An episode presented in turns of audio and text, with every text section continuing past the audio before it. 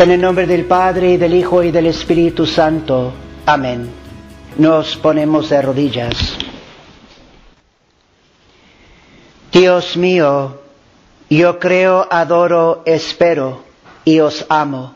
Os pido perdón por los que no creen, no adoran, no esperan y no os aman.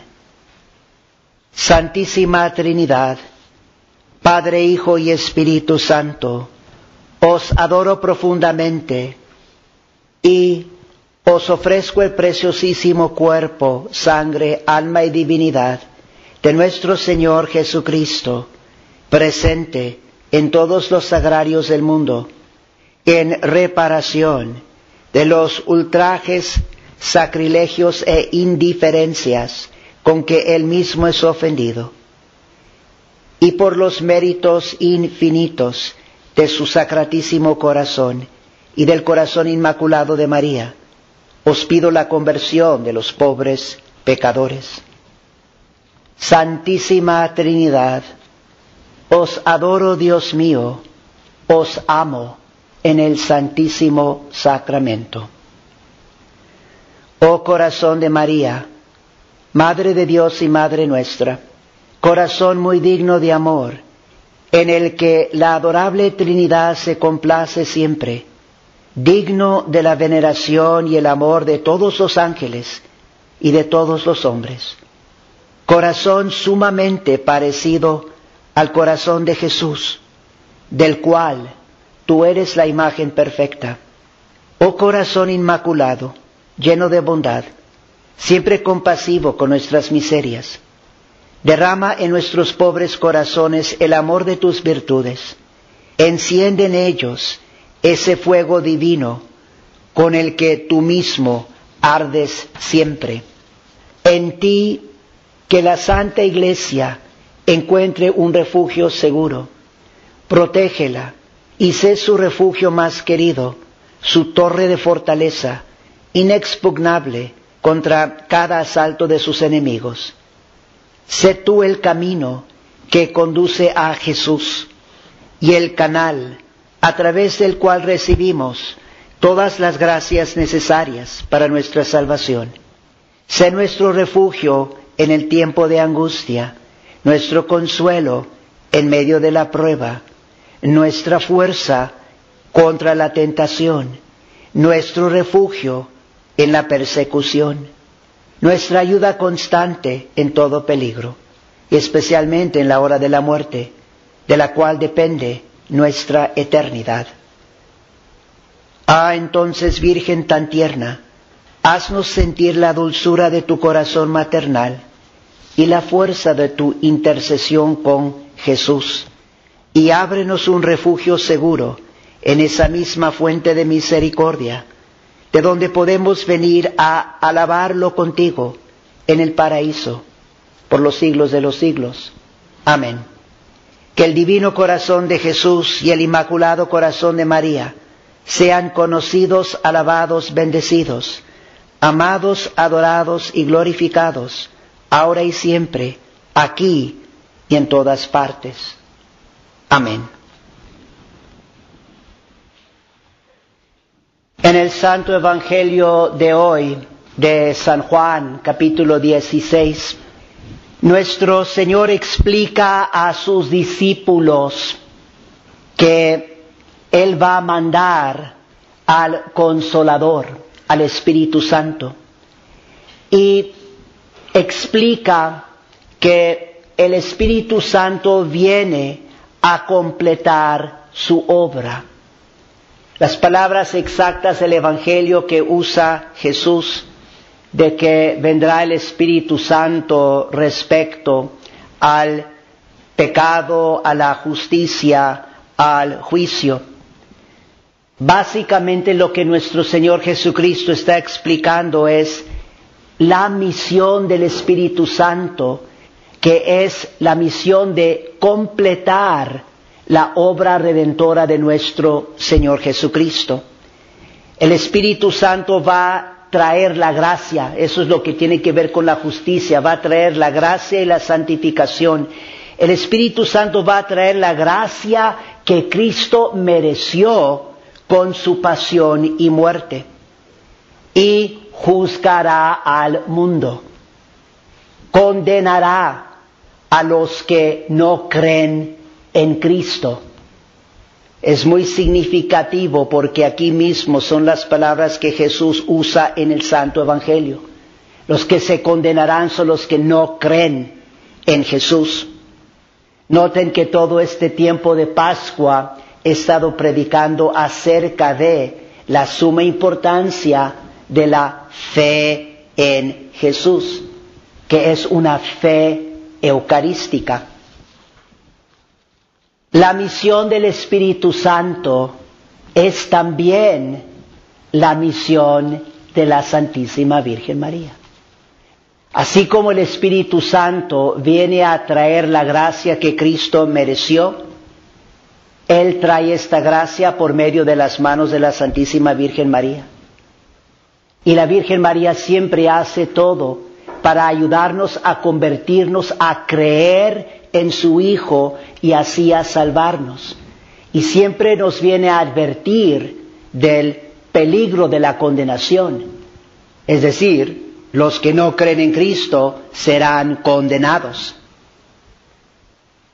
La Santísima Virgen María está cooperando con el Espíritu Santo para llevar la obra de su Hijo a su cumplimiento final. Así como María es corredentora. Corredentora quiere decir que ella coopera en una manera única con su Hijo en la obra de nuestra redención. Obviamente ella totalmente depende de su Hijo, pero ella realmente también actúa para redimirnos, es corredentora. Así como ella es corredentora, hablando de su relación única con su Hijo nuestro Señor Jesucristo, en la obra de la redención, ella también es la cooperadora del Espíritu Santo en completar la misión de su Hijo, completar esta obra de redención. Y por eso este domingo, que es cuarto domingo de Pascua, volveré a predicar un poco acerca de la devoción a la Santísima Virgen María. Y específicamente también quiero mencionar devoción a su Inmaculado Corazón. Esto es central al mensaje de la Santísima Virgen María en Fátima devoción a su inmaculado corazón. Y precisamente lo que escuchamos en el Evangelio de hoy, respecto a la misión del Espíritu Santo, eso es lo que María Santísima está haciendo especialmente para nuestros tiempos en Fátima. Está advirtiéndonos de los grandes peligros que esperan a los que no se convierten y los que no creen en Cristo. Esto que escuchamos en el Evangelio acerca del pecado, acerca de juicio, la Virgen María viene a llamarnos a esa conversión y viene a traernos la gracia de su Hijo en una manera única, sí, a través del Santo Rosario, a través también del uso piadoso del escapulario, pero también en particular viene a traernos la gracia de su Hijo a través de devoción a su inmaculado corazón. Ahora recuerden, desde ya unos domingos atrás, se me hace que fue ya desde el segundo domingo después de Pascua, posiblemente hasta el, hasta el domingo de resurrección, les estaba urgiendo respecto a, hay que crecer en nuestra fe. Y nuestra fe católica, la fe verdadera en Jesús es una fe eucarística. Y les mencioné tres cosas concretas que podemos hacer para crecer en nuestra fe. Les dije, número uno, rezar con mucha devoción el acto de fe. Y de rezarlo todos los días, en la mañana, con mucha piedad, con mucha devoción. Rezar el acto de fe. Número dos, les dije, presten mucha atención a la Santa Comunión. Es el momento más grande en nuestras vidas, donde nos acercamos a nuestro Dios y nuestro Señor y Él nos está llamando a la fe. Cristo resucitado con sus llagas gloriosas, así como está llamando a sus discípulos y a las mujeres santas en los evangelios que estamos o que escuchamos en la octava de Pascua y en este tiempo pascual. La Santa Comunión. He también entre, entre las semanas hablado de la importancia del acto de fe en preparación para la Santa Comunión. Les he dado diferentes ejemplos. Hay ejemplos bellísimos en los diferentes libros tradicionales de oraciones de cómo uno se prepara bien para la Santa Comunión con el acto de fe. No hay ningún momento, si uno está, si yo realmente soy deseoso de crecer en la fe, no hay nada que se puede comparar con nuestro Señor Jesucristo en la Santa Comunión para aumentar mi fe. Ese es el momento de creer, ese es el momento para pedirle al Señor que aumente mi fe. Y luego también les mencioné la tercera manera concreta, les hablé del bautismo, de cómo hay que reflexionar sobre el sacramento del bautismo. Más y más que apreciamos la grandeza de este sacramento, más y más vamos a valorar nuestra fe. Es el comienzo de la vida eterna. Allí en el sacramento del bautismo, los papás y los padrinos están prometiendo que van a hacer lo máximo para proteger esta fe, para cuidar esta fe, para hacer que esta fe crezca, para que dé el fruto último, que es la vida eterna, la vida en el cielo. Pues esta mañana nomás les quiero añadir otra manera muy concreta para crecer en nuestra fe es devoción a María, especialmente devoción a su inmaculado corazón.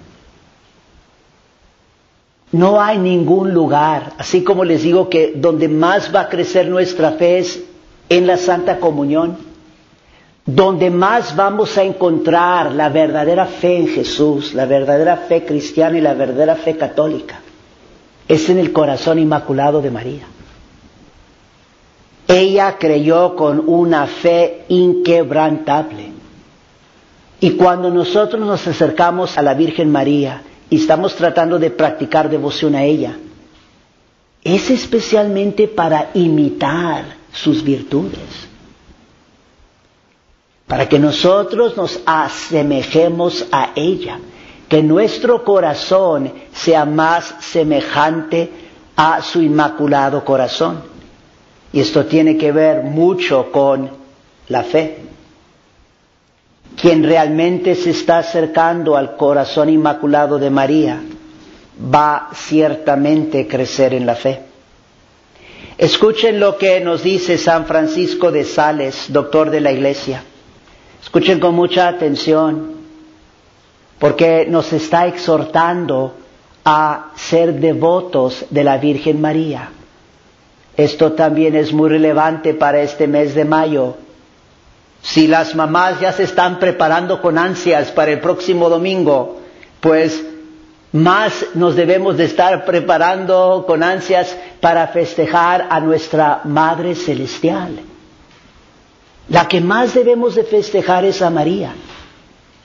Y noten lo que nos dice San Francisco de Sales, cita, honremos, respetemos, veneremos y amemos con un amor especial a la Santísima y Gloriosa Virgen María. Recurramos a ella y como niños pequeños, arrojémonos a sus brazos con perfecta confianza Roguemos su protección, invoquemos su amor maternal y tratemos de imitar sus virtudes, testificando así que tenemos hacia ella un corazón verdaderamente filial. Fin de cita. Una de las maneras que podemos honrar, respetar, venerar, obedecer y amar a la Santísima y Gloriosa Virgen María es prestando más atención a su mensaje en Fátima. Vean la conexión. Esta es la aparición, esta es la aparición más grande de María en toda la historia de la humanidad. Hay que ponernos a pensar por qué. Muy probablemente porque es cuando más necesitamos la ayuda y la gracia de Dios. Es muy probable que es cuando más se ha alejado la humanidad de Dios. Incluso estamos viviendo en una época muy tenebrosa de la Santa Iglesia, donde la mayoría de las personas en la Iglesia católica se han desviado de la verdad. Esto también lo viene a advertir la Virgen María en Fátima. Quien realmente está prestando atención y ha estudiado, orado y ha visto con fe el mensaje de la Virgen en Fátima, esa persona va a saber. La Virgen María nos está advirtiendo de una apostasía, un abandono de la fe católica desde los puestos más altos en la Iglesia católica. Pero el punto entonces es, con toda la importancia de Fátima, ¿cómo podemos nosotros, cómo puede un católico pensar que está honrando, respetando, venerando, amando y obedeciendo a la Madre de Dios si pone a un lado el mensaje de Fátima?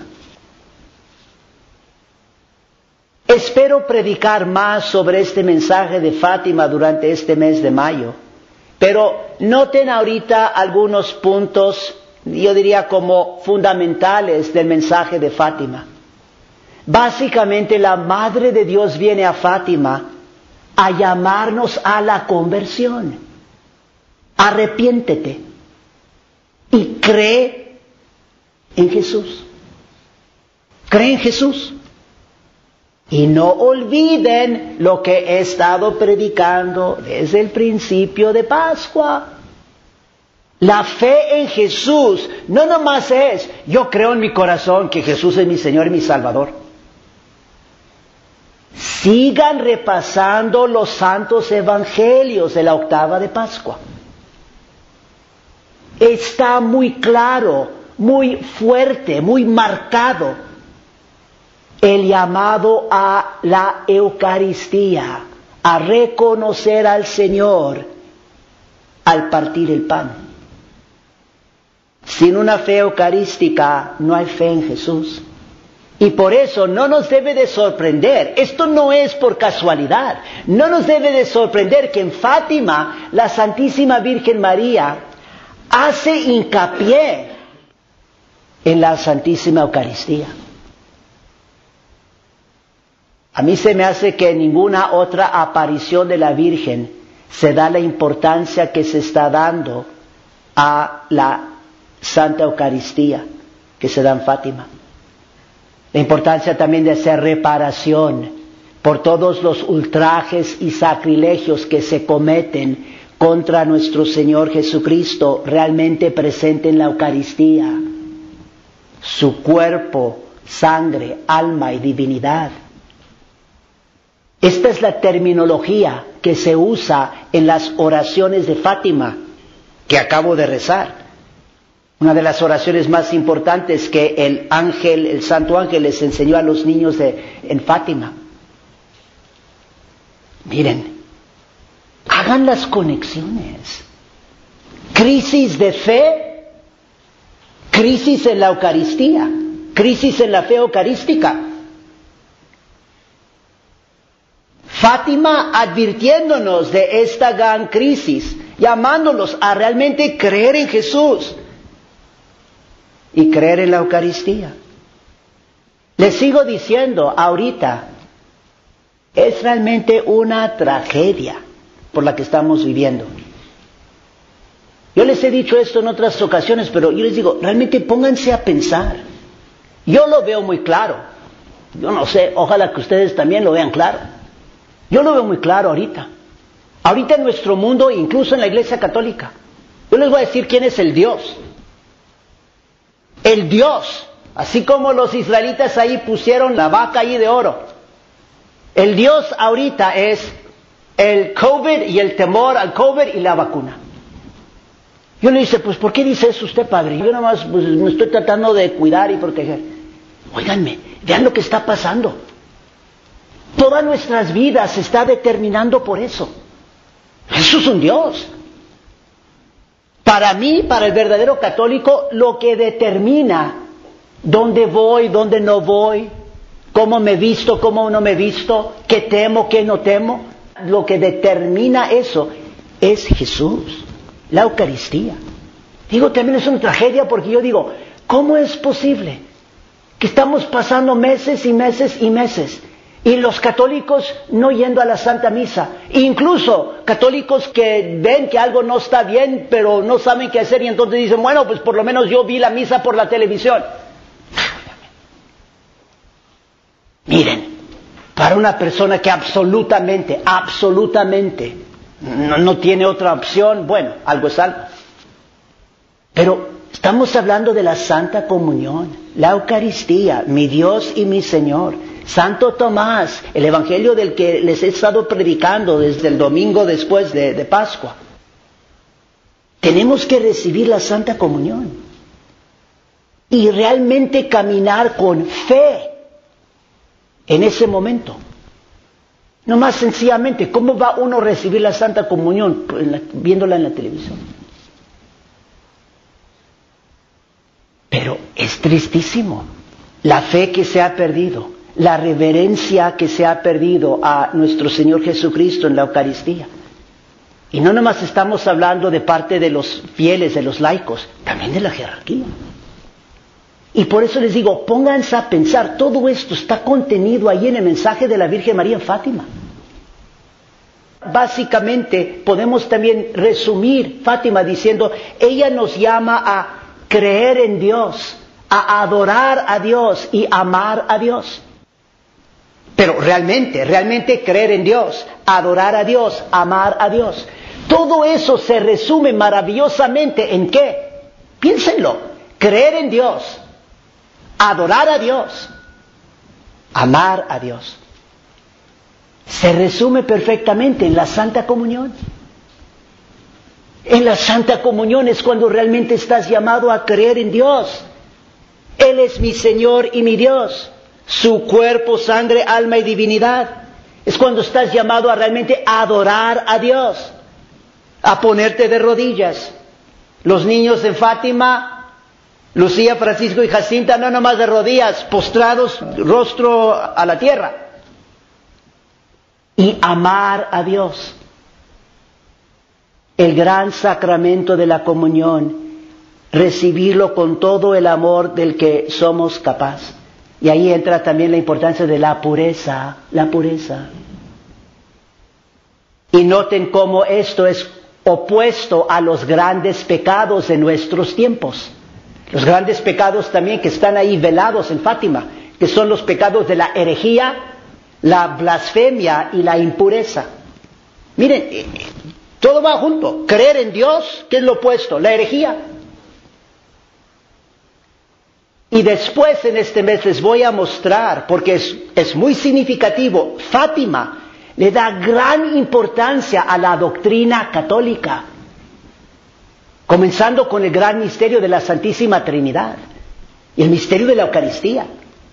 Gran importancia de la doctrina católica. Incluso muchos de ustedes saben que la promesa de la Virgen es cuando se consagra Rusia a su inmaculado corazón, que habrá paz en el mundo. La conversión de Rusia y paz en el mundo. ¿Qué es la conversión de Rusia? En primer lugar, la conversión de Rusia es la conversión a la verdadera fe católica, a la doctrina católica. Entonces, por un lado tenemos la herejía que se opone a creer en Dios. Y como les digo, Hay que pensar y mirar lo que está pasando en la Iglesia Católica hoy. Tanto sacrilegio contra la Eucaristía. Sacrilegio, pecado contra la Eucaristía. Yo diría recientemente, en los últimos años, un pecado gravísimo, gravísimo contra la Eucaristía. Y esto viniendo de los puestos más altos. Esto viniendo incluso de Jorge Bergoglio. Y más y más cardenales y obispos tratando de permitir que personas en pecado grave reciban la Santa Comunión. Y esto lo estamos viendo. Más y más conferencias episcopales, en particular la de Alemania. No, no todos los obispos, pero la mayoría de esa conferencia episcopal, tratando de promover y diciendo que hay que permitir a los que están viviendo en adulterio, Incluso los que están cometiendo pecados contra la naturaleza, pecados homosexuales, que deben de ser admitidos a la Santa Comunión.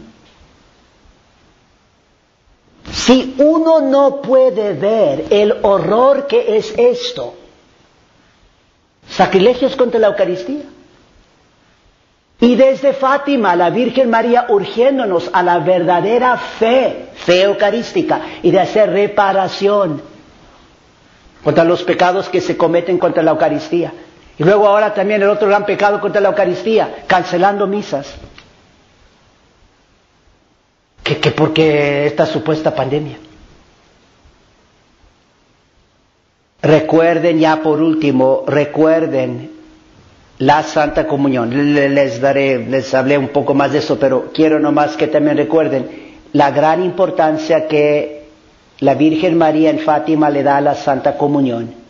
Y noten cómo la Santa Comunión es lo que más se va a oponer a los pecados de la herejía, de la blasfemia y de la impureza.